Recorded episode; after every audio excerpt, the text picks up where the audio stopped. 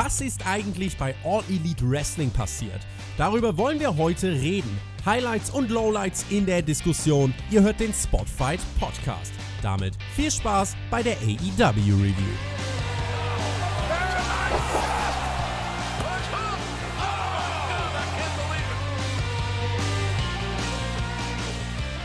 Donnerstag, der 13. August 2020. Ihr hört den Spotfight Wrestling Podcast auf der Road to All Out. Mit AEW, mit Alex, mit mir, mit Team TJT.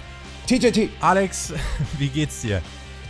Ja, Tobi, mir ist heiß, muss ich sagen. Hier in München ist wirklich Hitzewelle am Start. Die Luft steht und ich bin froh, dass ich zumindest beim Podcasten keine Maske tragen muss. Dann wäre es mir noch heißer. Hier geht's nach dem äh, Gewitter, hier sind 26 Grad. Ja, heiß war bestimmt auch den Leuten, die bei AEW äh, da sitzen durften. Bevor wir über die Show sprechen, ne, der SummerSlam, das kam ja gestern Abend noch so raus, er wird wahrscheinlich nicht im Performance Center stattfinden, aber trotzdem wohl definitiv ohne Fans. Hier bei AEW Dynamite sehen wir, genau das zum ersten Mal. Es wurden nämlich Fans eingeladen. Die wurden, so wie ich das verstanden habe, äh, ja, dazu aufgefordert, die Hygienemaßnahmen auch einzuhalten, mussten ein bisschen Abstand halten, hatten Masken auf. Wenn wir darüber sprechen, ob es das Risiko wert ist, hat sich das mit diesen Fans denn jetzt wirklich anders angehört als ohne? Hm, naja, also wirklich gebraucht hätte es das nicht. AEW hat da ja teilweise auch die letzten Wochen aus der Konserve gearbeitet und das finde ich sehr gut, dass man es eigentlich gar nicht gemerkt hat, dass die Crowd Noise aus der Konserve kommt.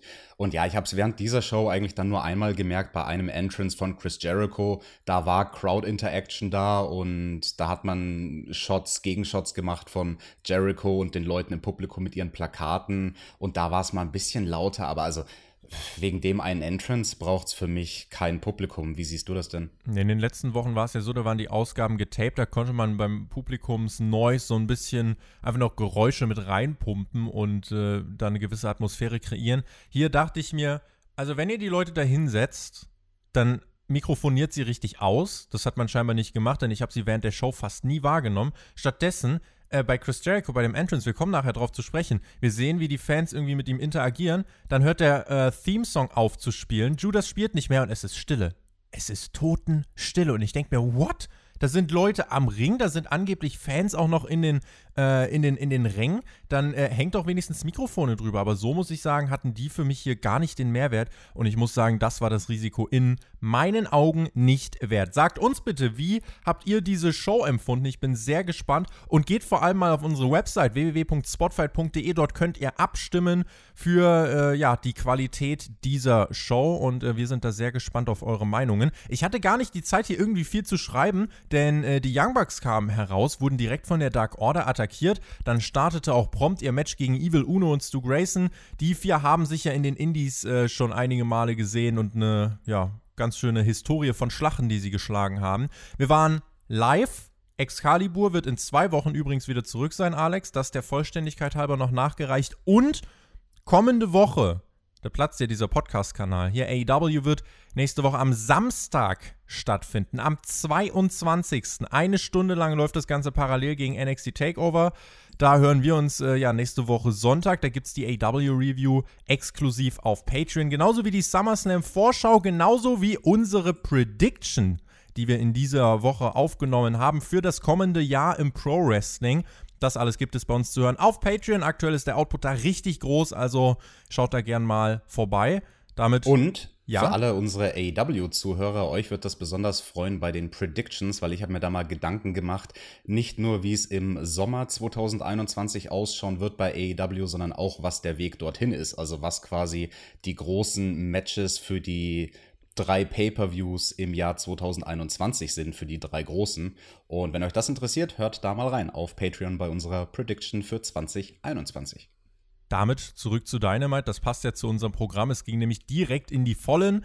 Schneller Start, einige spektakuläre Spots. Dann beruhigt es sich wieder ein bisschen. Die äh, Dark Order hatte eine relativ lange Heat-Phase. Dann der Hottag von Matt zu Nick. Der räumte auf. Äh, Is the referee having control?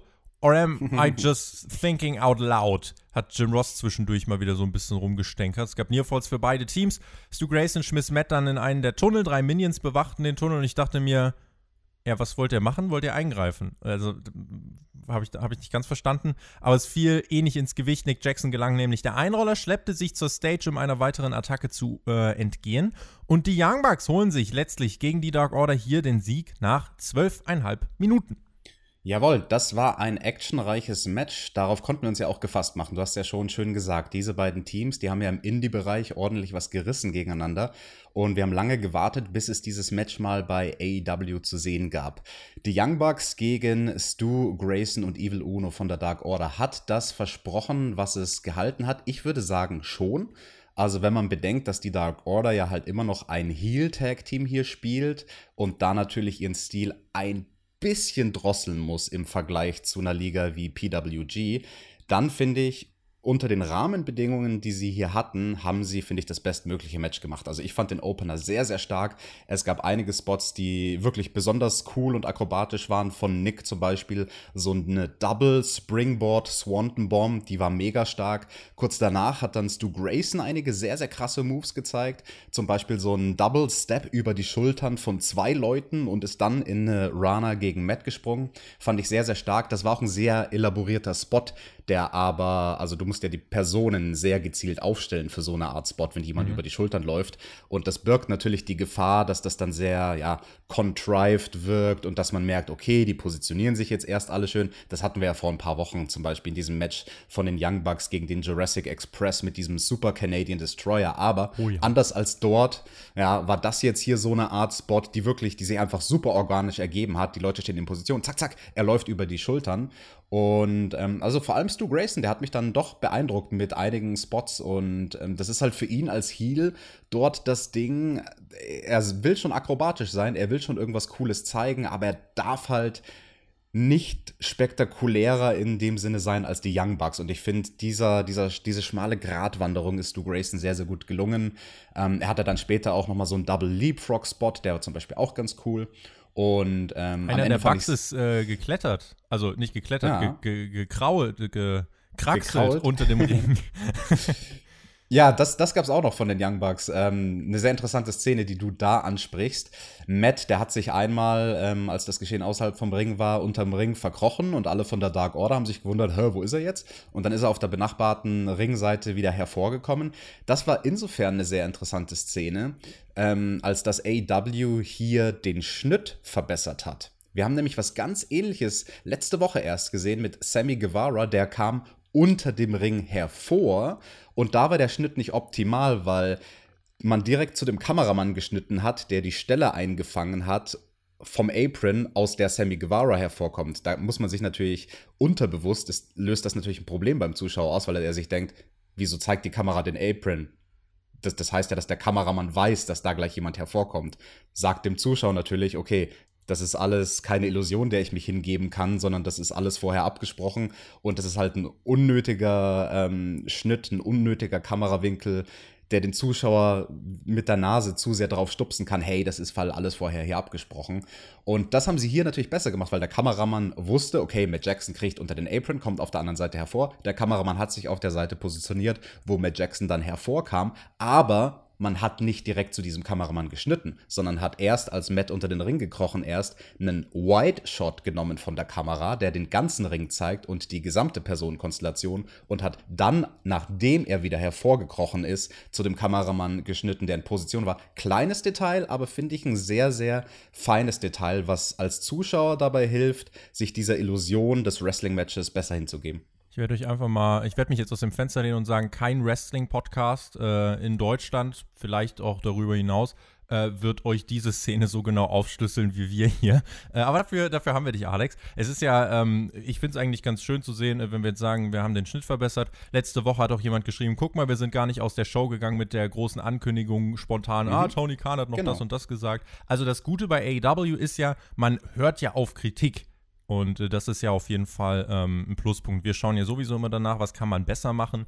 Und äh, insofern, AW macht es dann auch besser und dann loben wir es auch. Ich genau, und das, das ist mir auch wichtig, dass unsere Zuhörer das verstehen, warum wir gewisse Sachen kritisieren, die vielleicht manchmal wie Kleinigkeiten wirken, weil sie halt unterbewusst beim Zuschauen dann doch eine größere Wirkung hat, als man meinen mag. Und Schnitt ist da ein klassisches Beispiel. Ich fand den Opener insgesamt okay, nicht mehr, nicht weniger. Ich habe mir gedacht, Tag Team Appreciation Night Äh, hätte FTR die Tag Ropes gern mal durchsetzen können, aber die gab es äh, in der Tag Team Appreciation Night leider dann nicht. MJ aber hättest du dir mehr erwartet von dem Match, weil du sagst, es war okay? Ich hätte mir mehr erwartet, ja. Echt? Okay. Im Sinne von mehr Spotty, mehr krasse Action? Irgendwie, ja, ich glaube irgendwie, dass mir die, die Heat-Phase von der Dark Order insgesamt ein bisschen zu äh, wahrscheinlich zu Standard war. Auf der anderen Seite, du hast ja gesagt, man darf auch nicht zu äh, spektakulär werden als Ziel. Mhm. Äh, die Schlussphase hat es dann rausgerissen, deswegen war es immer noch ein, ein ordentliches Match. Äh, aber es war jetzt nicht so von, vom, äh, von der ersten Sekunde bis zum Ende, dass ich mir danach gedacht habe, wow, what a ride. Ne? Also mhm. das hat ein bisschen gefehlt. Alright. MJF wurde von Wardlow aus seinem Büro geholt, ging an einigen Postern vorbei, es war laut wie auf dem Flughafen irgendwie. MJF mobbte sein Personal, fühlte sich, wie MJF sich ihm fühlt, und zwar wie der Geilste. Und auf unserem Discord hat jemand ein Video geteilt von einem Samoa Joe Entrance bei WWE vor einigen Jahren. Da war MJF einer dieser Security Geeks und MJF hat diese Szene hier eigentlich fast eins zu eins nachgestellt. Nur er war dann in der Rolle von Joe. Äh, fand ich eigentlich, wenn man das weiß, nochmal ein bisschen lustigerer. Ansonsten war es halt so ein, ja, äh, netter, kurzer Skit zwischendurch. Ja, finde ich aber schön, dass man das wieder aufgreift. Das haben wir ja sehr ähnlich schon mal gesehen, wie er da von den Katakomben aus seiner Umkleidekabine sich auf den Weg zum Ring macht mit seiner Entourage. Äh, finde ich ein schönes Element, kann man gerne mehrmals bringen. Soll nur nicht anfangen, irgendwie seinen Kopf auf der Tür anzuschlagen oder so und Jackhammer zu zeigen.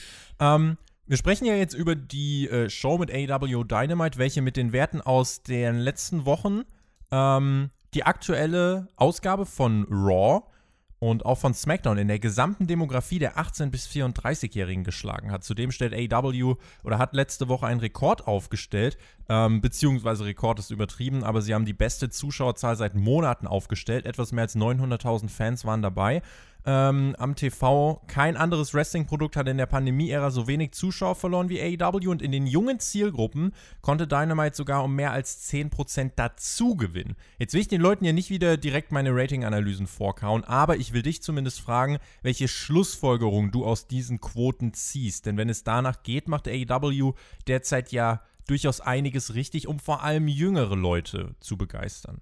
Ja, genau das ist die Schlussfolgerung. AW macht vieles richtig, deswegen behält sie ihr Publikum größtenteils. Und ja, dass sie in dieser Demografie von den 18- bis 34-Jährigen auch gut absahnen. Ja, das hat ja in dieser Episode auf einem Plakat, was wir von den Fans gesehen haben, von Chris Jericho, ihm einen neuen Spitznamen gegeben. Der Demo God. Er ist jetzt nicht mehr Y2J, er ist Y18234J.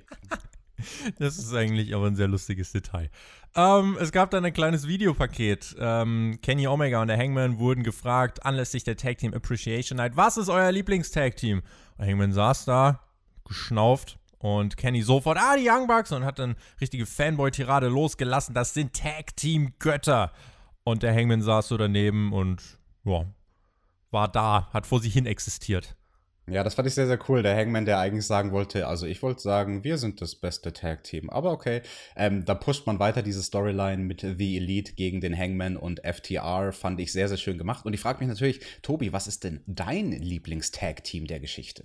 Mein Lieblings-Tag-Team der Geschichte? Oh Gott, du wirfst mich, äh, du wirfst mich ins kalte Wasser. Kann ich dir aus dem, kann ich dir aus dem Stegreif jetzt gar nicht so beantworten. Kann okay, ich keine fundierte Antwort geben aus dem Stegreif. Du, du, kannst kurz überlegen, weil ich sag dir in der Zeit, wer mein Lieblingstag-Team ist. Das sind natürlich die Rockers, ein krasses Team aus meiner Kindheit, die damals auch schon diesen Stil geprägt haben. Shawn Michaels und Marty Jannetty. Ich habe mir die damals angeschaut und gedacht, ey, Marty Jannetty, das ist ein krasser, cooler Dude. Der war bestimmt schon mit 13 Jahren als Teenager ein absoluter Badass kann ich hier immer noch keine fundierte Antwort geben. Ich schaue gerade so ein bisschen zurück in meine, äh, in der Zeit, in der ich halt angefangen habe, äh, bei WWE Tag Team Wrestling zu verfolgen, gab es Deuce und Domino gegen Jesse und Festus. Okay, das, das ist dein, das da, ist dein Pick. Nein, Jesse und nicht. Festus. Nein, ist es nicht. Aber damit bin ich reingekommen. Äh, was fand ich denn? Die Brothers of Destruction fand ich als Markt ziemlich cool. Die Hardy Boys fand ich als Markt ziemlich cool.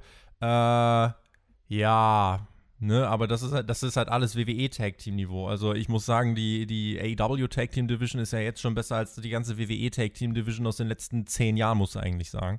Äh, mhm. Äh, deswegen, ja, irgend, irgendeins von diesen Top Teams bei AEW. Ich finde Kenny und den Hangman, finde ich gerade, ist gerade so mein, mein Favorite Team, muss ich sagen. Äh, das ist eine dicht, gute Antwort. Dicht gefolgt von FTR. MJF war am Start. Im Ring war wieder sein Pult aufgebaut, seine Kampagne ist voll im Gange. MJF 2020, das ist der Hashtag und Hashtag NotMyChamp, die sollten wir bitte twittern. Und dann wollte er uns einiges erklären. Er unterbrach kurz, hielt dann das Mikro zu. Wir hören natürlich trotzdem alles und er teilte ihn damit, sie soll gefälligst lachen, aber nicht so hart. Sie hätte äh, noch ein Handherz machen müssen, dann wäre hier tatsächlich äh, lachend vom Stuhl gefallen. Nina hatte einige Umfragewerte parat. Mittlerweile hat sich das nämlich nochmal verstärkt. MJF mittlerweile bei 500% der Stimmen, John Moxley bei minus 1000.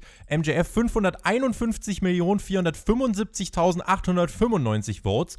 John, äh, John Moxley, der letztes Mal noch minus 80 Stimmen hatte, liegt jetzt immerhin mit 0 Stimmen äh, schon mal besser da, ne? Hat er sich hm. von minus 80 auf 0 verbessert. Ja, wo kamen die denn her auf einmal, die Stimmen? Ich kann es dir nicht sagen. MJF forderte nochmal äh, auf, ja, Leute, glaubt doch nochmal an Moxley, denn heute wird euer Glaube an Moxley sterben. Würde Moxley für die Fans interessieren, wäre er heute hier, aber er hat Angst vor Veränderung. Ich werde immer hier sein, das ist mein Versprechen, wenn ich Champion sein werde. Schön, dass wir hiervor übrigens noch den Card Rundown gesehen haben mit der Ankündigung, John Moxley wird heute hier sein. Ist leider nicht bis zu MJF vorgedrungen.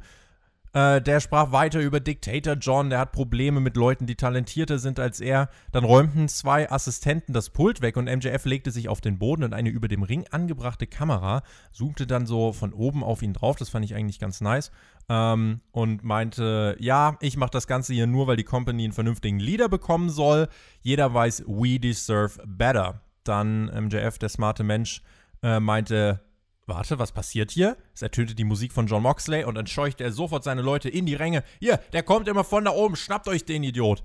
Am Arsch. Moxley hat sich noch rechtzeitig äh, umentschieden, abgebogen und kam dann doch durch die Entrance-Tunnel, attackierte MJF, schmiss ihn durch den Ring, verpasste ihm einen Elevated Paradigm Shift. MJF ist tot Moxley ging Backstage, hielt Backstage vor dem Producers Table von Tony Khan ein, ein, eine, eine Promo. Und oh mein Gott, Tony Khan sitzt da hinten, lehnt sich zurück, trinkt seinen Kaffee und genießt die Performance von John Moxley, der da eine richtige Killer-Promo hält. Das war auf jeden Fall mein Bild der Woche. Denn ja, äh, das, das war recht. so ein schönes Visual, das fand ich großartig. Ja, ich weiß aber nicht, ob ich es gut fand. Also Tony Khan in der Rolle, ob er da derjenige sein sollte, der sich zurücklehnt und erstmal genüsslich an seinem Getränk schlürft. Naja, aber lustig war es auf jeden Fall. Lustig war es auf jeden Fall. Äh, genau, Moxley hing Backstage, äh, hat dann noch eben eine kurze Promo in Richtung MJF gehalten. Eigentlich ist das ja ein relatives Standardsegment äh, für so einen Pay-Per-View-Aufbau. Ich finde aber durch ein paar kleine Twists hat man hier ja einfach so eine, so eine schöne Dynamik reingebracht und deswegen fand ich das overall völlig in Ordnung. Fand ich auch. Und für mich war das Interessanteste, weil wir MJF oft mit Roddy Piper vergleichen, da ist jetzt noch ein Grund mehr, warum man das machen kann. Er hat seine eigene Art Segment mit einem eigenen Setting. Im Ring, mit dem roten Teppich, mit dem Rednerpult, mit der Entourage. Das hat einen Wiedererkennungswert. Das wird er jetzt natürlich nicht bis ans Ende der Zeit machen können, sondern halt so lange, bis sein Titelmatch ist. Aber für den Moment finde ich das sehr, sehr cool, dass da ein Wiedererkennungswert ist und dass man weiß, ah, okay, bei MJF, da bekomme ich aktuell diese Art von Segment. MJF lag da noch im Ring, hielt sich den Nacken. Wir sahen dann einen Rückblick auf die Attacke von Sammy Guevara gegen Matt Hardy aus der Vorwoche. Es gab ja viel Heat nach diesem äh, Segment. Also die Leute sollen, als äh, Sammy dann Backstage gegangen ist, wirklich schon da gestanden haben und gesagt haben, Junge, was ist mit dir denn los? Sammy, was ist passiert? Sammy hat sich den falschen Stuhl geschnappt, sollte einen präparierten Stuhl nehmen, hat sich dann einfach so einen richtigen äh, Stahlstuhl äh, oder Metallstuhl genommen äh, und hat den halt, ja, einfach voll mit Karacho Matt äh, an die Möhre gezimmert. Ähm, Matt Hardy stand Backstage bei wem? Oh Gott, bei diesem verhurten Alex Marvez, ich hasse ihn so sehr. Dem sollte mal einer einen Stuhl direkt mit der Kante an seine scheiß Stirn werfen, ja. Aber im selben Atemzug muss ich leider zugeben, Alex Marvez, auch der hat sich verbessert. Er hat diese Woche, obwohl ich ihn so sehr hasse, nicht blöd in die Kamera geglotzt, sondern er hat die gesamte Zeit der Promo über einfach Matt Hardy in die Augen geschaut und dadurch hat er mich tatsächlich einmal nicht gestört. Uh. Er meinte, Matt Hardy, du darfst erst in zehn Tagen wieder äh, antreten, wenn du die Ringfreigabe hast. Aber in zehn Tagen, meinte Matt, da ist der 22. August, da ist die Special-Ausgabe von Dynamite. Und da werde ich Sammy so sehr zum Bluten bringen, wie er mich, das ist mein Ziel. Denn er ist eine obszöne Ameise, die zermatscht werden muss. Ich glaube aber, Ameisen können nicht so viel bluten. Matt hatte auch so ein, so ein T-Shirt an, I don't die, weiße Buchstaben mit Blut bespritzt. Äh, dann lief jemand mit Lederjacke vorbei und Matt hat direkt gedacht, das ist Sammy Guevara, also attackiert er diesen jemanden und wirft ihn irgendwie dort gegen, gegen das Rolltor. Und es war der arme Mike Posey, der Referee, der wurde zermatscht. Äh, der Matt weiß nicht mehr, wo ihm der Kopf steht, buchstäblich. Nee, scheinbar nicht. Schauen wir mal, was da noch passiert. Und der arme Referee wird zermatscht. Ja, im nächsten Match, da haben wir dann direkt einen ganz besonderen Referee gesehen. Es gab das TNT Championship Match. Scorpio Sky trat die Tür ein, auch das im wahrsten Sinne, bekam so ein kleines Gimmick beim Entrance, hat jetzt auch seinen eigenen Theme, will sich auf seine mhm. Solo-Karriere konzentrieren, hat sich Siege bei AW Dark geholt und dann eben Cody herausgefordert. Deswegen gibt es das Match. Dann kam auch Cody heraus. Mit dem offiziellen TNT Championship Gold, bevor wir über den Referee reden, das, das Championship Gold, das Silber hat sich jetzt so ein bisschen, ihr seht es auch bei uns im Thumbnail, zurückgezogen. Das ist jetzt der richtige Gürtel. Ich muss sagen, an diesen Silbergürtel habe ich mich auch ein bisschen gewöhnt. Äh, aber jetzt hier, ja, Cody mit der ganzen Entourage, mit der Nightmare Family, mit dem neuen Titel. Ähm, das strahlte etwas aus und ich finde, der Titel sieht jetzt auch nochmal ein bisschen hübscher aus. Ja, definitiv. Sieht mega nice aus, diese TNT Championship. Und ja, der alte Titel mit dem Silber und Rot sah ja irgendwie ein bisschen so aus wie die Raw Tag Team Titel. Und der neue Gürtel hat jetzt noch zusätzlich das Gold dazu. Ist eine schöne Farbkombination, macht was her, finde ich nice. Es gab dann sogar noch so ein Tail of the Tape, was eingeblendet wurde. Mhm. Also beide Superstars mit Feuerwerk beim Entrance, die Familie von Cody dabei, der neue Titelgürtel mit dabei und der Referee Mike Chioda. Der wurde nach Jahrzehnten bei WWE im April gefeuert im Zuge der Entlassungswelle, trotz Rekordgewinne. Äh, WWE hat dieses Quartal mehr als 40 Millionen US-Dollar an Gewinn gemacht. Ähm, aber trotzdem hat man Leute entlassen, mit denen man jetzt 4 Millionen gespart hat. Man hätte allein mit den Gewinn, äh, könnte man ausrechnen, mit 40 Millionen Gewinn, wie lange man äh, alle Leute, die man entlassen hat, für die Einsparung von 4 Millionen, wie lange man die hätte bezahlen können. Ähm, was ich, worauf ich aber trotzdem hinaus will, ich weiß nicht, wie es dir ging, aber ich dachte mir vor diesem Match, also so ganz hundertprozentig sicher wie sonst bin ich mir eigentlich nicht, weil äh, dieses Tale of the Tape, Cody mit der Familie, der neue Gürtel, Scorpio Sky, ausführliche Entrance und so weiter. Äh, ich hatte eigentlich so das Gefühl, ja, irgendwas könnte hier möglicherweise in der Luft liegen. Genau, ich auch. Und dieses Gefühl hatte man, weil sie es so gut inszeniert haben, dieses Titelmatch. Also da hat man wirklich alles gemacht, um es wie einen großen Kampf an aussehen zu lassen. Der Entrance von Scorpio Sky, der war wirklich richtig cool, wie die Tür niederkickt und dass er dann auch quasi in den Lyrics von seinem Theme gesagt wird. Das Ganze aufgenommen mit dieser Kamera von oben, die wurde diese Woche eh einige Male sehr cool eingesetzt, unter anderem halt ähm, bei diesem Shot, wenn du dann wirklich siehst von oben, wie die Tür auf dem Boden liegt und er posiert. Das war alles cool gemacht. Auch das Tale of the Tape im Hintergrund auf dem Tron, während die beiden sich im Ring gegenüberstehen, wenn der Ringsprecher kurz davor ist, seine Ankündigung zu machen. Ich finde allein dieses, dieses Visual macht so viel her, wenn dieses Tale of the Tape da im Hintergrund ist. Ähm, das haben sie echt großartig inszeniert. Also da war wirklich Big-Time-Feeling am Start. Und die Frage, schafft das denn der Scorpio Sky TNT-Champion zu werden? Super schneller Beginn im Match. Es war sehr technisch. Erst Cody, der draußen landete, dann Scorpio Sky. Beide posten auch etwas. In der Werbung sahen wir dann im Picture-in-Picture, -Picture, wie Cody dominierte und auch da eigentlich ja, workte wie äh, so eher ein Heal. Wir haben ja letztes Mal gesagt, so auf einer Skala von 1 Face bis 5 Heal ist Cody gerade so bei einer 3. Ich glaube, diese Woche war er vielleicht sogar bei einer 3,5. Nach der Werbung kam Scorpio Sky langsam zurück. Äh, es gab einen Cutter auf der Stage draußen. Äh, das Match hatte, wie ich fand, einen guten Flow zum Schauen. Es ging gut rein. Cody konterte Scorpio Skys Finisher, zeigte den Crossroads, aber es gab den Kickout. Who the hell kicks out of the crossroads? fragte JR. Diesen Kommentar fand ich äh, nicht wirklich angebracht. Tombstone-Ansatz von Cody, gekontert von Scorpio Sky, beide mit weiteren Nearfalls. Cody hat dann letztlich einen Cutter gekontert, indem er sich an den Seilen festgehalten hat. Zweiter Crossroads und damit die Titelverteidigung. Kein Titelwechsel. Ich fand tatsächlich, das Finish war das unspektakulärste am ganzen Match. Die Quintessenz oh. ist aber, Cody bleibt Champion.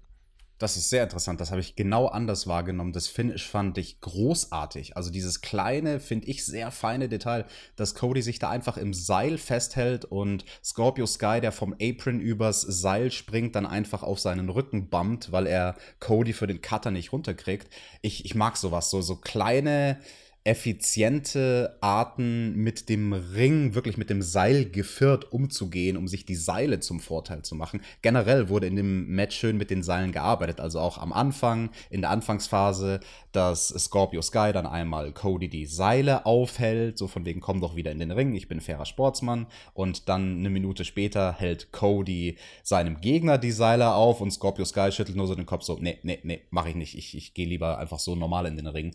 Und hat dadurch seinen Fighting Spirit gezeigt. Also ich fand das sehr, sehr stark. Wie du sagst, das ganze Match hatte einen guten Flow. Und was ich auch sehr geliebt habe, war, dass bei dem zweiten Crossroads, der dann schließlich den Sieg gebracht hat, Scorpio Sky bei drei hat er mit dem Seil, äh, mit, Entschuldigung, bei drei hat er mit dem Bein gekickt, aber er hat so nicht ausgekickt. Ja, ja. Also er, er, er hat schon gezeigt, so dieses, ich, ich habe noch ein bisschen Energie in mir, so ich setze an zu einem Kickout, aber mir, mir geht die Puste aus. Ich glaube, mir waren die Zeiten zwischen den beiden Crossroads, also auf mich wirkte das, finde ich, so wie ein Crossroads, geht nicht. Zweiter Crossroads, Match vorbei. Ich weiß nicht, ob man da irgendwie zwischendurch noch ein bisschen mehr Aufbau hätte leisten können für diesen letzten Move, ob man Scorpio Sky noch einen Nearfall hätte geben sollen. Äh, ich fand das Match insgesamt wirklich gut. Äh, das Finish fand ich halt, äh, ja, hätte, hätte noch ein bisschen ausgefeilter sein können. War nicht schlecht, aber äh, hat mich jetzt nicht ganz so sehr überzeugt wie dich.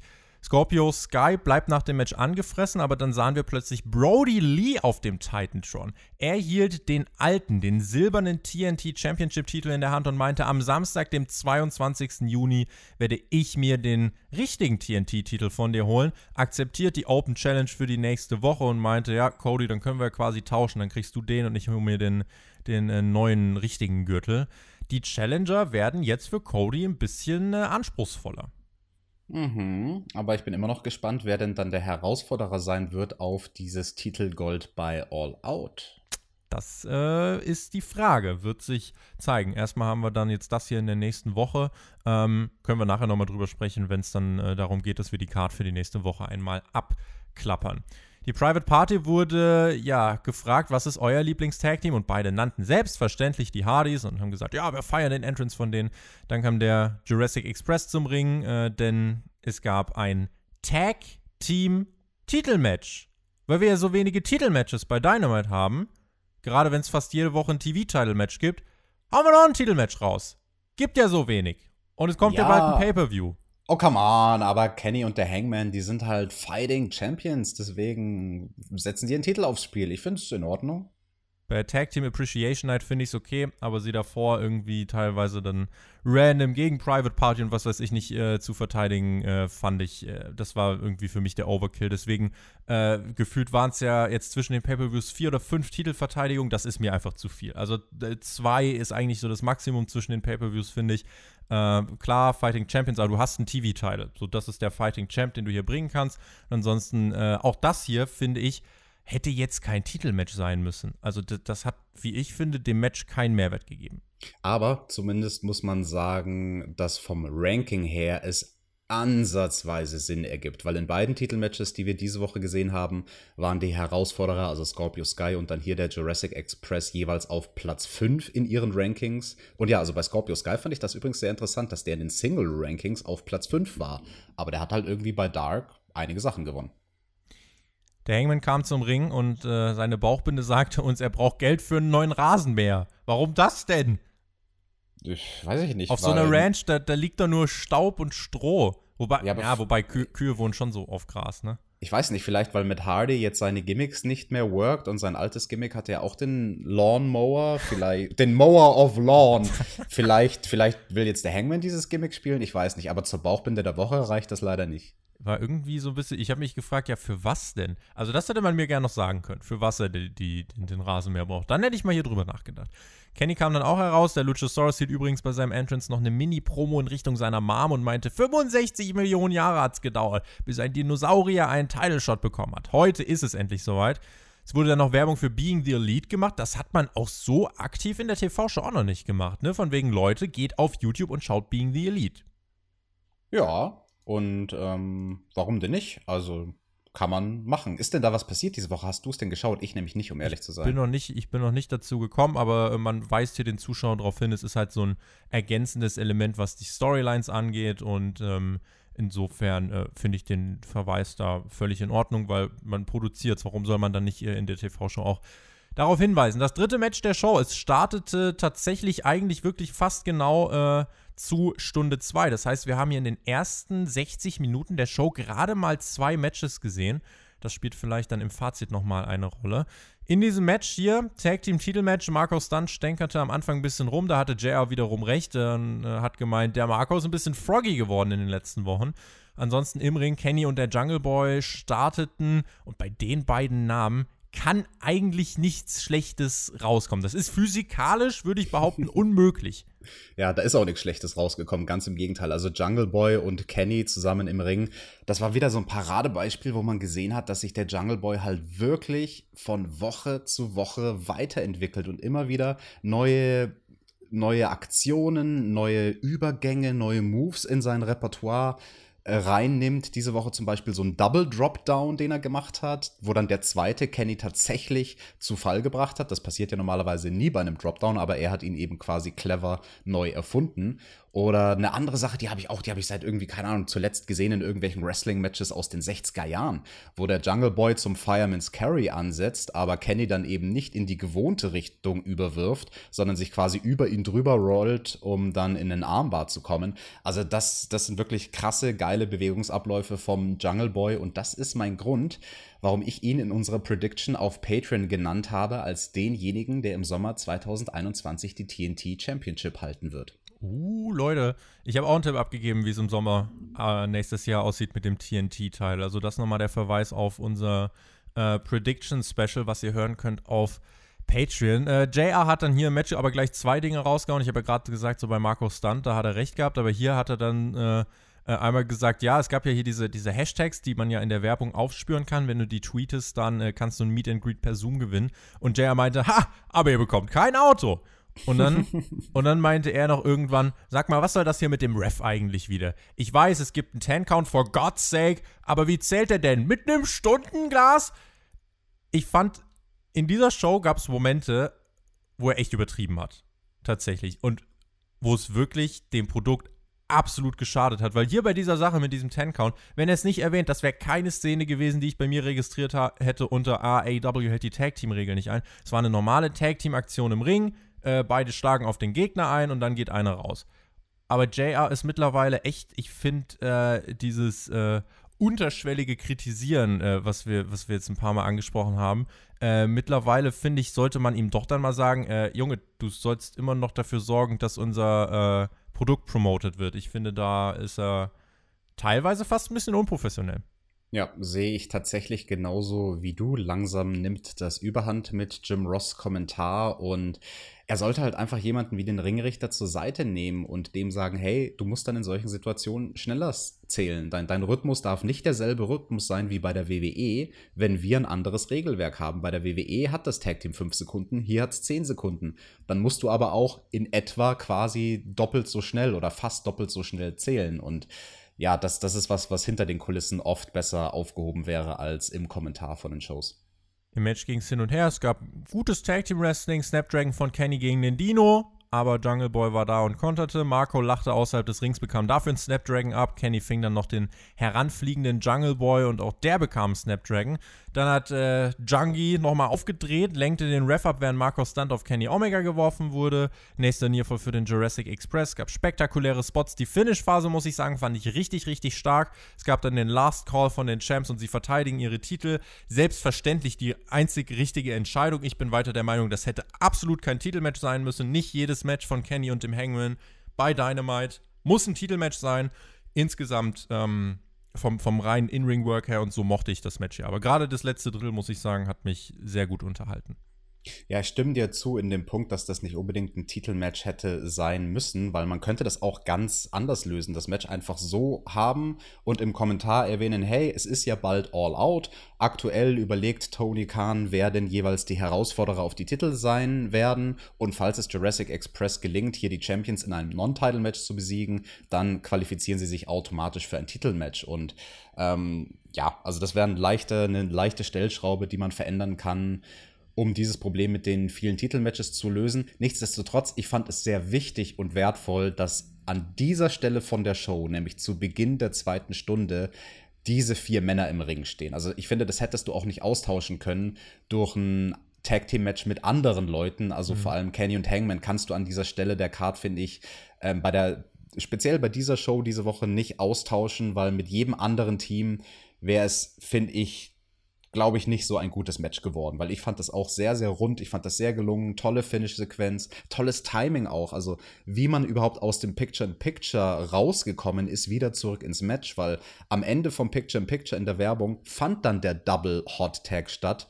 Und da hattest du wirklich das Gefühl, als Luchasaurus reinkam, so, oh, ich will das jetzt sehen, ich will das jetzt sehen. Wann machen die das Bild wieder groß? Und zack, in dem Moment machen sie das Bild wieder groß und du bist wieder voll in der Action drin.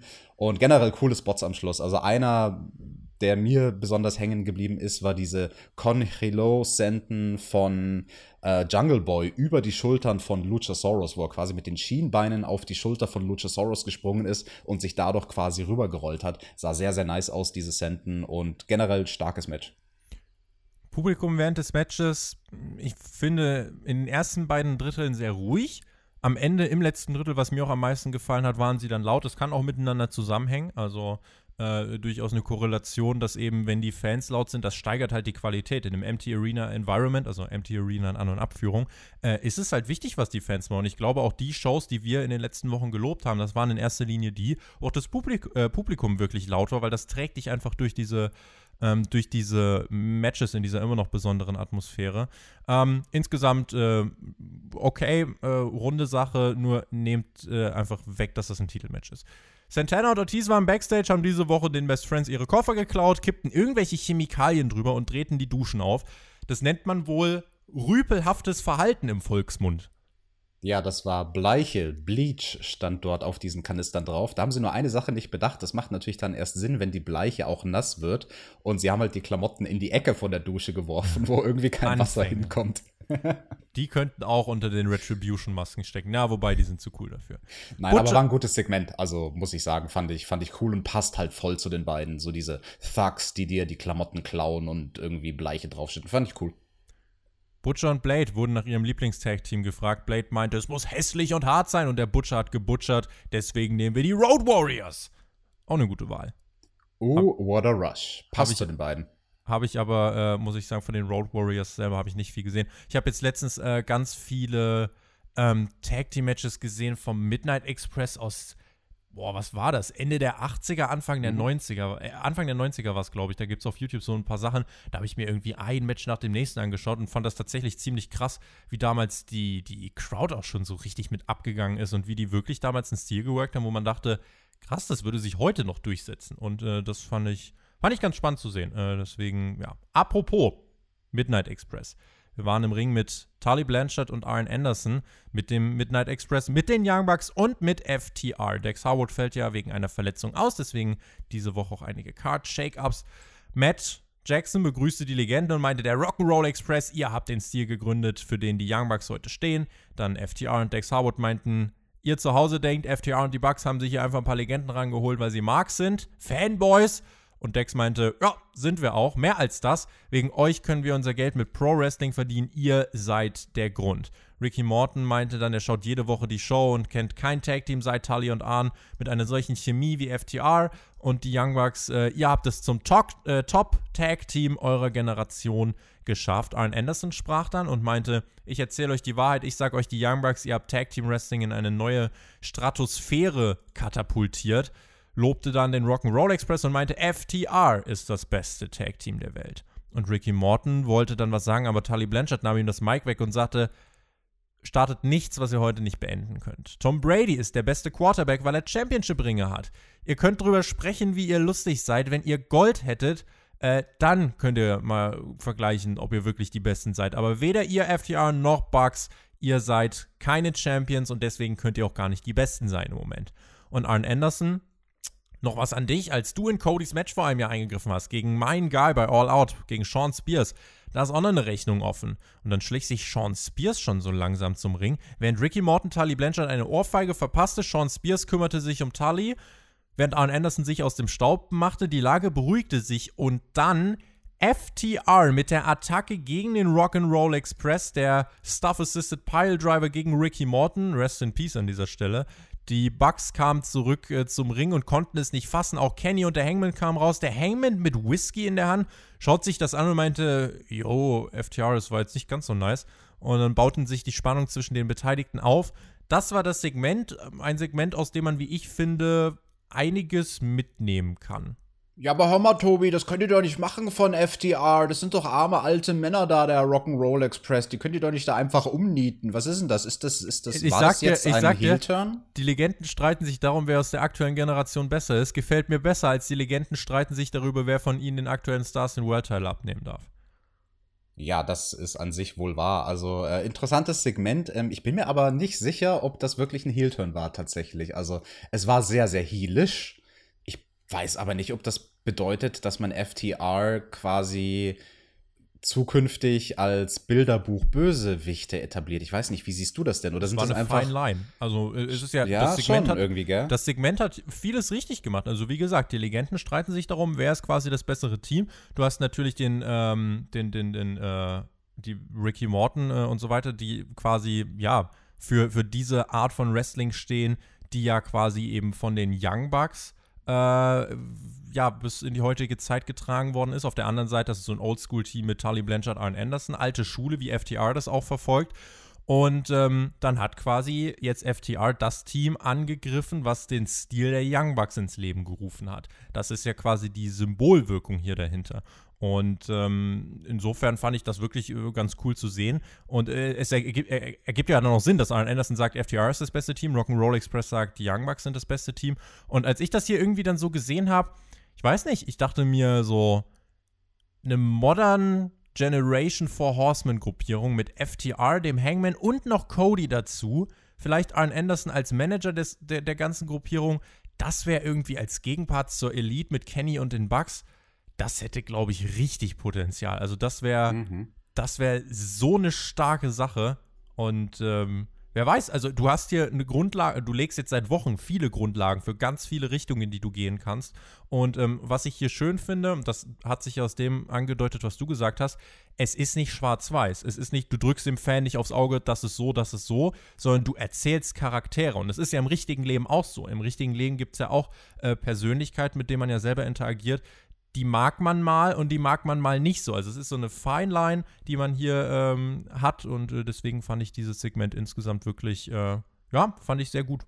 Ja, ist ein wichtiger Punkt, den du da ansprichst, weil wenn wir uns die Personenkonstellation anschauen in dieser Story, wie sie aktuell ist, drei gegen drei, also der Hangman, Babyface mit FTR, die durchaus Heel-Anleihen haben auf der einen Seite und auf der anderen Seite haben wir die Young Bucks, die Faces sind und Kenny, der ab und zu heel-ische Anleihen hat. Also auf jeder Seite ist jeweils eine Komponente, die so halt nicht eindeutig weiß ist, sondern irgendwelche Graustufen hat. Und das finde ich sehr, sehr schön. Also sehr, sehr modern, diese Art des Erzählens. Und dann natürlich, du nutzt am Ende des Tages hier die Legenden, um die aktuellen Stars overzubringen. Äh, und darum geht's ja. Und äh, deswegen cooles Segment äh, und von mir ein Daumen nach oben. Alex Marvez interviewte Mike Chioda, bis Chris Jericho kam und äh, hat gesagt, Ruhe, Fettkopf. Damit meinte natürlich Alex Marvez. Chris Jericho meinte dann, hey Kiki, wir sind zusammen durch die Welt gereist. Ich erinnere mich, wie ich vor 18 Jahren mit einem Anruf deinen Job gerettet habe. Erinnerst du dich?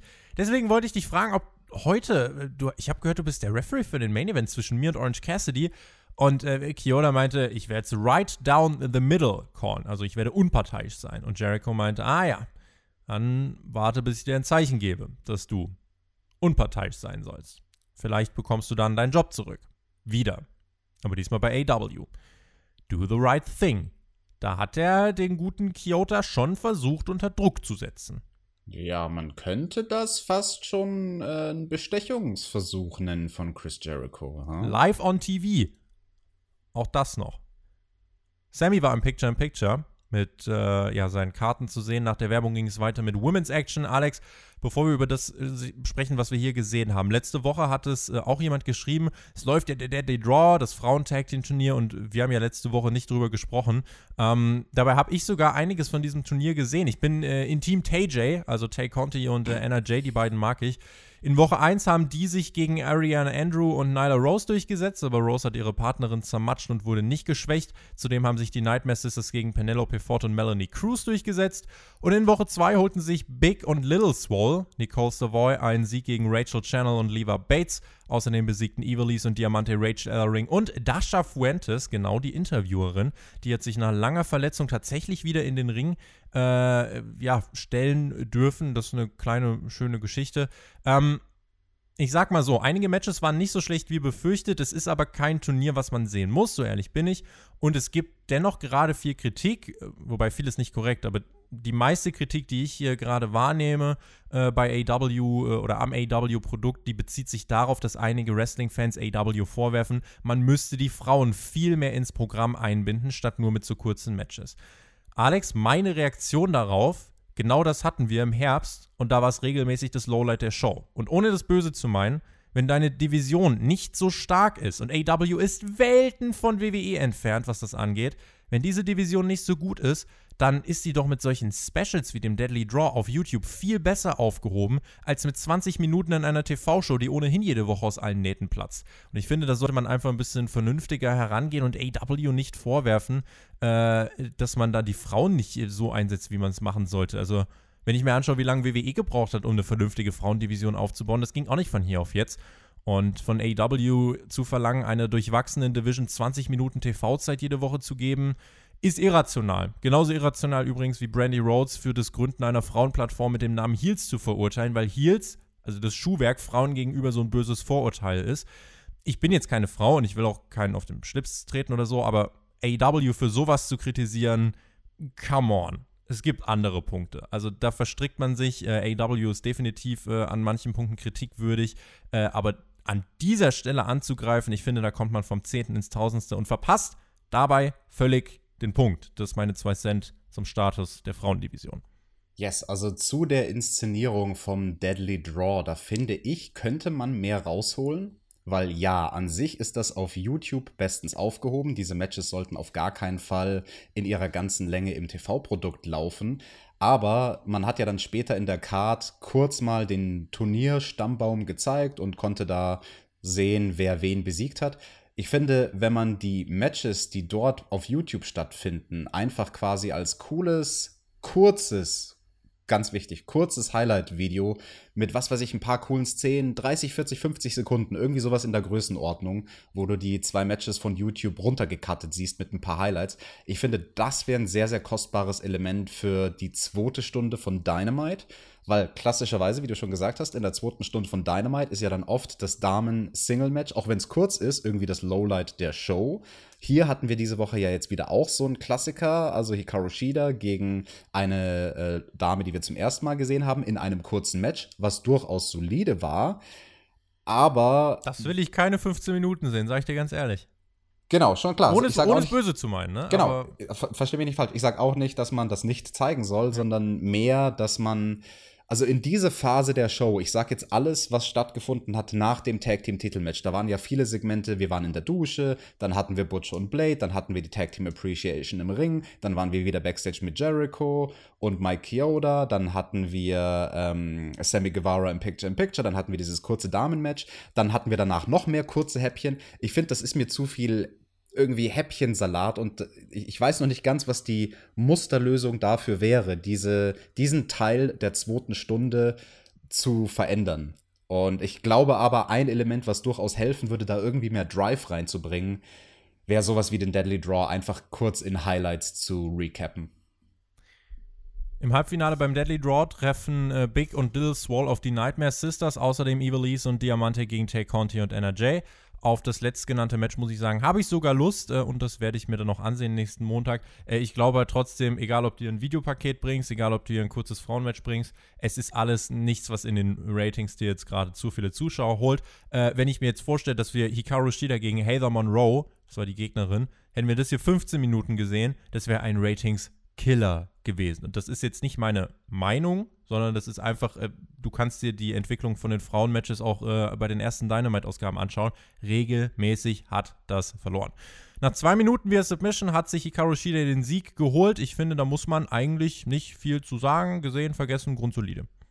Ja, würde ich auch genauso abstempeln. Tony Schiavone interviewte Shida dann auf der Stage und meinte, es gibt viele Challenger für All Out und Shida meinte, I'm still waiting, bring it on. Sechs Wörter, die sie gut delivered hat. Man zwingt ihr keine langen Sätze in einer Fremdsprache auf. Finde ich gut. Besser so als Kampfansage als da irgendwie drei, vier Minuten Englisch-Promo. Ja, auch das kann ich so nur unterstreichen. Und ich habe mich gefragt, ob Tony Schiavone ihr dann heimlich, während die Kamera nicht auf den beiden war, vor diesem Mini-Interview kurz noch mal ins Ohr geflüstert hat. Also, remember, die sechs Worte, die du sagst, sind da da da da. Die Fehde im Frauenbereich, die für Out zählt, ist ja Britt Baker gegen Big Swole. Da geht der Frauentitel im Moment halt unter. Das muss man so festhalten. Ähm, auch wenn immer mal wieder gute Matches dabei sind in der Breite, die Women's Division. Wie gesagt, nicht bereit für wöchentlich problemlose 15 bis 20 Minuten. So, Jake Roberts war backstage mit Lance Archer. Der verprügelte im Hintergrund wieder Menschen in der Kabine. Jake Roberts hielt eine Promo während der Prügelattacken, bis äh, Lance Archer dann meint: Jake, hast du es ihnen erzählt? Dann riss Archer Jake dessen Hemd vom Leib, zeigte uns, dass auf dessen Rücken seines äh, Managers quasi stand: Everybody dies. Und Lance Archer hängt, wie ich finde, trotzdem ziemlich in der Luft. Wo ist eigentlich Brian Cage? Ich habe hier und da gerade bei AW so einige Fragezeichen. Das ist jetzt noch nicht als Kritik zu verstehen, weil ich glaube, dass wir sowohl Lance Archer als auch Brian Cage auf der All-Out-Card sehen werden. Aber das sind für mich zwei Namen, bei denen ich sagen muss, dass das Follow-up nach ihrem Einstiegsprogramm doch relativ dünn war, muss ich sagen. Ja, letztes Mal hing der Typ in der Luft, den er da in die Decke geworfen hat. Dieses Mal hängt, hängt, er selbst in der Luft. Ich habe mich ein bisschen gefragt bei diesem Segment, weil Jake war dann so überrascht und entzürnt, dass er ihm sein 300 Dollar teures Hemd zerreißt. Aber Jake musste doch wissen, dass sowas kommt, weil ja ganz offensichtlich Archer vorhin diese Worte Everybody Dies auf den Rücken von Jake Roberts geschrieben hat. Also das, das fand ich ein bisschen weird, dieses, die Reaktion von Vielleicht Jake wollte Jake sich auch gleich noch ausziehen. Ich glaube, das war nämlich Jakes Plan, dass er quasi ganz sinnvoll dieses T-Shirt aufknüpft und dann langsam seinen Rücken entblößt. Das T-Shirt mm. aufknüpfen, da muss ich als Modeexperte aber intervenieren. Kein T-Shirt wird geknüpft. Hemden werden geknüpft. Ja, Hemden meine ich doch Hemd. Ja, T-Shirt knüpfen. Was knüpfst denn du für T-Shirts? Ich mag das Wort T-Shirt, das klingt so ähnlich wie TJT. TJT. Am Samstag, den 22. August, gibt es äh, das nächste Mal äh, uns beide zu hören. Da gibt es AEW 18 Uhr Ortszeit. Äh, ihr hört uns ähm, nicht am Samstag, ich habe Quatsch erzählt. Uns hört ihr dann am Sonntag, also dem 23. August. Am Samstag findet die Show statt. Ich glaube, die wird halt in den Ratings auch absolut zugrunde gehen. UFC, man läuft eine Stunde gegen Takeover, MLB, alles Mögliche läuft da. Ähm, nächste Woche, Samstag, sehen wir dann bei Dynamite. FTR gegen Private Party. The Elite Kenny Omega und die Bucks gegen die Dark Order, Reynolds, Silver und Alan Angels. Das Finale des Deadly Draw wird es nächste Woche geben. Zudem, Darby Allen wird zurück sein. Ich denke, dann werden wir auch was von Brian Cage sehen. Allen gegen Cage ist für mich so ein Match, was man bei All Out bringen kann. Außerdem Eight-Man Tag Team Match. Die Lucha Brothers und Butcher und Blade treffen auf den Jurassic Express und die Natural Nightmares. Zudem Cody gegen Brody Lee um den TNT Championship Titel. Und dann fehlt für diese Show jetzt, die wir besprechen, nur noch der Main Event. Alex, die Card für die kommende Woche. Teilweise, ich weiß, AW veranstaltet keine Hausshows, teilweise wirkt das für mich wie eine arg random zusammengewürfelte Hausschau-Card. Andererseits hast du sowas wie Brody Lee gegen Cody, wo ich wirklich Bock drauf habe, aber ich ahne, dass man kommende Woche bei AW nicht absolut auf Vollgas äh, raushauen wird und Storyline-Development präsentieren wird, weil man, glaube ich, weiß, dass da deutlich weniger Zuschauer am Start sein werden. Ja, dem kann ich nichts hinzufügen. Das exakt ist der Grund, warum diese Card nächste Woche relativ random sein wird. Man hebt sich die guten Sachen auf für die Shows, wo man weiß, dass auch Leute zuschauen werden. Das bin ich, ich bin echt gespannt, weil das ist ja dann, äh, ich habe mir das hier irgendwo aufgeschrieben. Wir haben einmal die mit dem 22. und dann direkt die Woche darauf äh, läuft Dynamite ja am 27. Das müsste dann Donnerstag sein. Äh, insofern, ich bin gespannt. Äh, man wird jetzt äh, wirklich mal zwei Wochen nacheinander äh, wegen der NBA verschoben und ähm, wir sehen, wie viele Zuschauer da den Senderplatz mitwechseln werden. Main Event Time. Wir sahen einen Mini-Rückblick, der kürzeste Fädenrückblick aller Zeiten wahrscheinlich. 25 Sekunden Videopaket zu Orange Cassidy und Chris Jericho. Dann kam Orange Cassidy heraus, ein 7000 Dollar Obligation Match. Das habe ich mir direkt in meinem Regelbuch notiert. Ja, das ist eine interessante, ein interessanter Titel für das Match. 7000 Dollar Obligation. Ja, dem guten Chris Jericho, dem haben ja 2000 Dollar gefehlt, sonst hätte er für die Beerdigung von dem kürzlich verstorbenen Kamala nicht nur in großen Anführungsstrichen 5000 Dollar gespendet, sondern 7000. Deswegen, Orange Cassidy sollte, finde ich, dieses Match einfach verlieren. Das, das wäre das wär gutes Karma für ihn.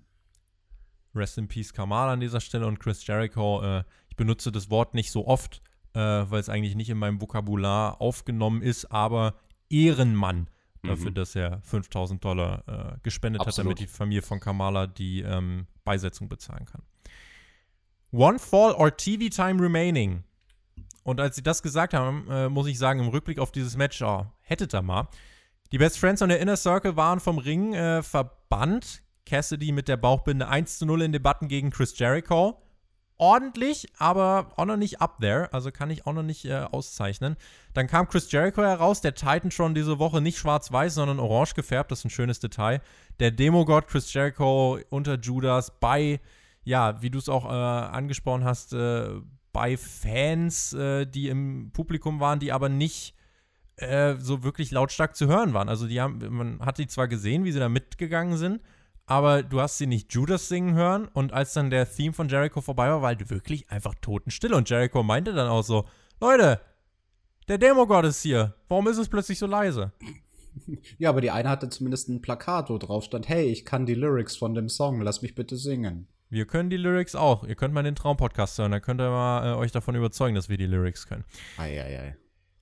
Und dann begann das Match. Cassidy hat Jericho gebaitet, deutete seine Hosentaschengeste an, aber wich der Attacke von Jericho aus. Eigentlich kaum Comedy von Cassidy in diesem Match, der gut reinkam. Dann Jericho mit der Dominanzphase. Es ging nochmal in die Werbung und nach der Werbung deutete sich dann langsam das Comeback von Cassidy an. Jericho wurde arroganter, Cassidy dann mit einem der ganz wenigen Comedy-Spots, der aber auch eigentlich nur da war, um Jericho einzulullen. Also mhm. äh, steckt sich dann quasi, einmal hat er sich die Hände in die Hosentaschen gesteckt, ganz am Anfang, um eben Jericho zu baiten. Und hier war es dann so, da hat er solche, solche, diese, diese Cassidy-Schläge gezeigt, so, öh, also lieblos ist er gegen Jericho geplatscht.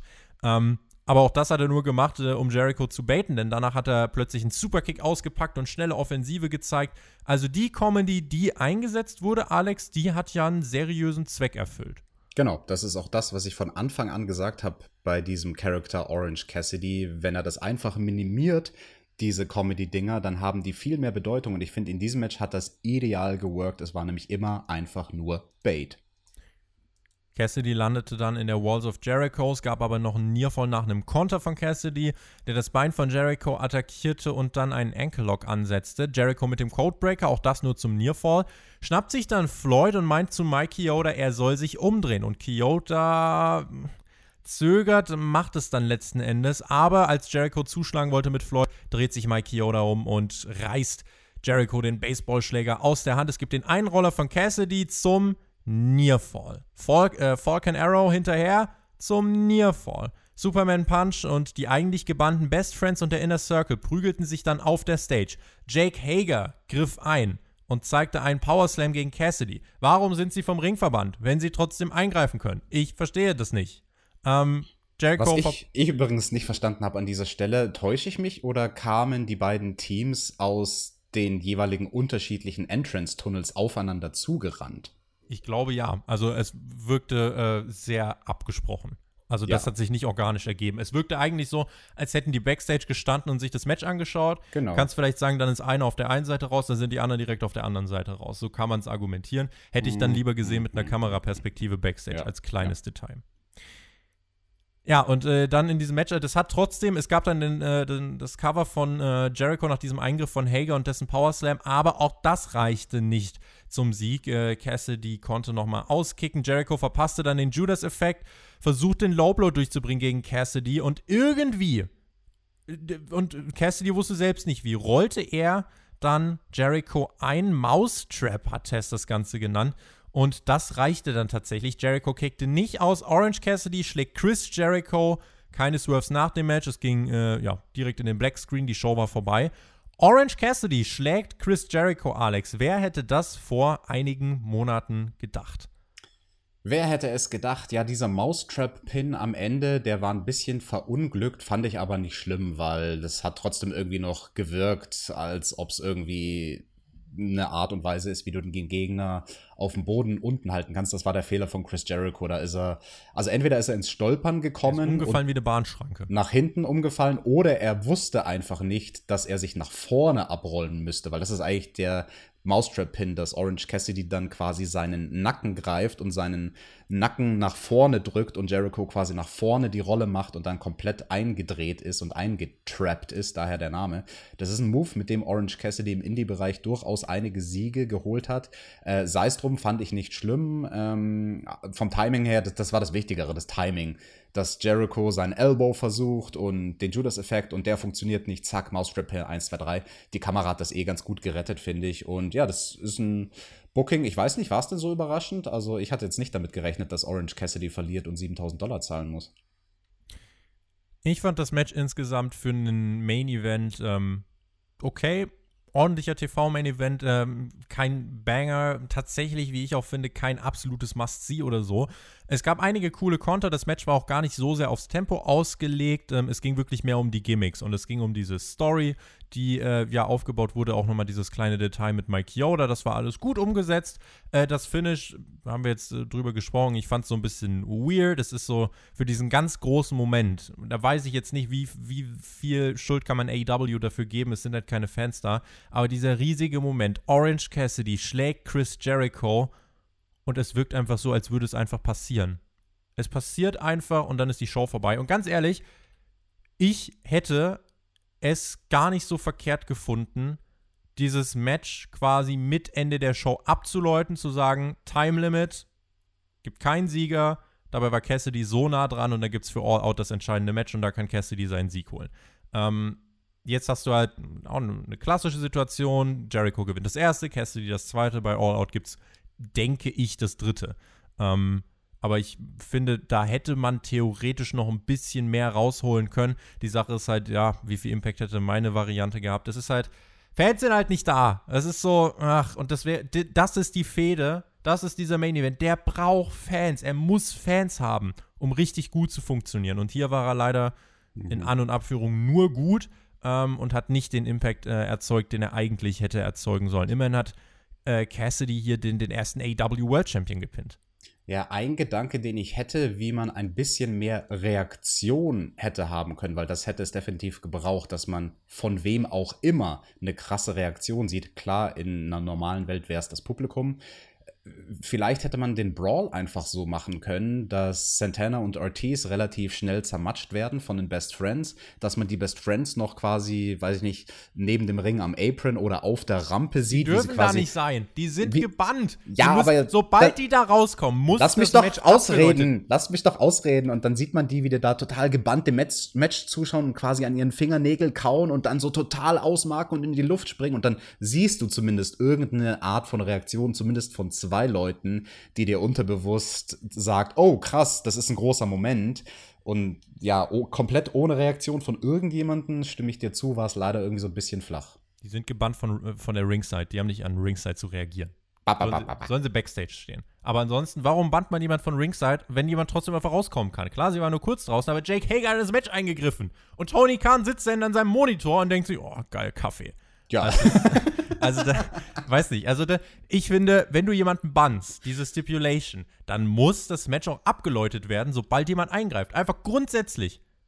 Dann macht diese Stipulation Sinn. Aber so aber kann die haben ja niemanden berührt. Die, das Jake ja Hager hat keinen berührt? Das hat doch der Ringrichter nicht gesehen. Ja, aber dann ist es doch wie ein normales Match. Dann brauche ich sie ja nicht von Ringside bannen. Deswegen sind sie doch Heels, weil sie die Regeln brechen, die vorher gemacht wurden. Reg dich don't doch nicht so auf. Me, don't get me started. Ich fand diese Woche von AW, äh, man hat gemerkt, dass die Vorwochen ein hohes Niveau hatten, denn diese Woche, es gibt insgesamt halt eine Handvoll Kleinigkeiten im Gesamtbild von AW, die ich kritisiere. Ähm, bei dieser Show selbst gibt es jetzt gar nicht so viel. Also ich fand die Show insgesamt schon okay. Sie hat erreicht, was sie erreichen sollte, aber mir hat irgendwie der Impact gefehlt. Es fühlte sich nicht so groß an, wie es das eigentlich hätte tun sollen. Ich glaube, in dieser Woche war einfach auch in der Bandbreite sehr viel grundsolide und hier und da gab es ein paar kurze Ausschläge nach oben. Äh, nichts bei dieser Show war wirklich schlecht, aber grundsolide mit ein paar Ausschlägen nach oben ist für AEW-Verhältnisse unterm Durchschnitt in meiner Wahrnehmung. Und das ist gleichermaßen natürlich auch ein Lob für die Qualität der letzten Wochen. Aber diese Show, ja, für mich eine der schwächeren aus den letzten Wochen. Wenn ich so eine 10er-Skala vor mir habe, ist das diese Woche irgendwie so eine 6,5 gewesen, wenn man möchte. Und die letzten Wochen waren irgendwie alle so zwischen 7 und 9. Äh, und insofern äh, immer noch eine, eine ordentliche Show. Ähm, aber bei weitem äh, finde ich aus den letzten Wochen, die wir gesehen haben, die schwächste und gerade bei der Erwartungshaltung, die ich hatte, äh, weil man ja wirklich viel aufgebaut hat, Tag Team Appreciation Night und das große Match von Jericho und Cassidy, äh, bin gespannt auf die Ratings, ähm, hat es für mich nicht ganz so delivered, wie ich es mir erhofft hatte, weil eben auch viel Reaktion und Impact gefehlt hat, wo man AW nicht ganz so sehr verantwortlich für machen kann. Finde ich interessant, weil ich habe es gar nicht so wahrgenommen, dass diese Show so viel schwächer war als in den letzten Wochen. Ja, wir hatten in den letzten Wochen teilweise sehr gute Ausgaben, aber ich fand diese Show nicht zwingend schlechter diese Woche, muss ich dir ganz ehrlich sagen. Also mit der zweiten Stunde habe ich so meine Probleme. Das habe ich ja vorhin schon so ein bisschen aufgedröselt, dass wir da viel so Häppchensalat hatten da hat mir irgendwas gefehlt. Also in dieser Zeit nach dem Tag Team Titelmatch und dem Main Event, das war quasi so ein ungefähr halbstündiger, 25-minütiger Block der zweiten Stunde, der irgendwie, der hätte, finde ich, irgendwas gebraucht. Ähm, dann wäre es wirklich gut gewesen. Und also ich würde sagen, nö, war schon ein bisschen mehr als nur solide. Also ich fand, dafür war alles bis zum Tag Team Titelmatch, inklusive dem Tag Team Titelmatch, war, finde ich, dafür zu gut, als dass man da nur irgendwie sechs von zehn Punkten geben könnte. Schreibt uns gerne eure Meinung zu dieser äh, Show in die Kommentare. Und dann schauen wir mal, wie das nächste Woche aussieht, äh, wenn wir wirklich uns mal am Sonntag hinsetzen werden. Da werden der Shaggy und der Mac über NXT Takeover sprechen und wir sind dann für euch auf Patreon zu hören und sprechen über AEW Dynamite. Und ähm, dann werden wir mal gucken, ob das eine halbe Hausshow wird oder ob man uns doch ähm, positiv überrascht. Ich kann dir sagen, auf die Show nächste Woche bin ich deutlich weniger gehypt, als es diese Woche der Fall war. Kann auch sein, dass die Show mich nächste Woche wieder aus dem Hocker reißt. Schauen wir mal, warten wir es ab. Wir werden es erfahren am Sonntag. In diesem Sinne würde ich sagen, vielen lieben Dank äh, an alle, die hier mit dabei waren, die zugehört haben. Und ähm, ja, wenn ihr äh, dranbleiben wollt, NXT Review, die erscheint natürlich auch noch oder ist vielleicht auch schon erschienen heute am Donnerstag. Morgen natürlich am Freitag eine neue Folge von Frag den Wrestler. Samstag die SmackDown Review. Sonntag Hauptkampf mit dem Jay von Pete's Meet. Also in dieser Woche nochmal ein volles Programm. Und ähm, damit dürfte euch eigentlich nicht langweilig werden. Und damit euch nicht langweilig wird, beende ich jetzt diesen Podcast. Sage vielen lieben Dank fürs Zuhören. Wen es betrifft, bis nächste Woche. In diesem Sinne, genießt Wrestling. Macht's gut. Auf Wiedersehen. Tschüss. Yes, ihr lieben Leute, vielen Dank fürs Zuhören und wenn ihr noch tätig werden wollt in den Kommentaren, dann beantwortet mir doch bitte mal eine Frage, wo ich wirklich ein bisschen planlos bin und nicht so ganz weiß, wie man es anders hätte formatieren können, nämlich dieses ja, Loch in Anführungsstrichen der Show. Also diesen Teil, alles quasi ab dem Segment von Santana und Ortiz bis zu dem Card Rundown für nächste Woche. Also alles zwischen dem Tag Team Titelmatch und dem Main Event. Was könnte man da von der Struktur von Dynamite anders machen, um da ein bisschen mehr Fahrtwind beizubehalten? Ich bin mir nämlich echt unsicher, was da das Problem ist. Und ja, wie gesagt, ansonsten nächste Woche ist der Schedule ein bisschen anders als sonst. Dynamite ist verschoben und ihr hört uns dann wieder nächste Woche am Sonntag.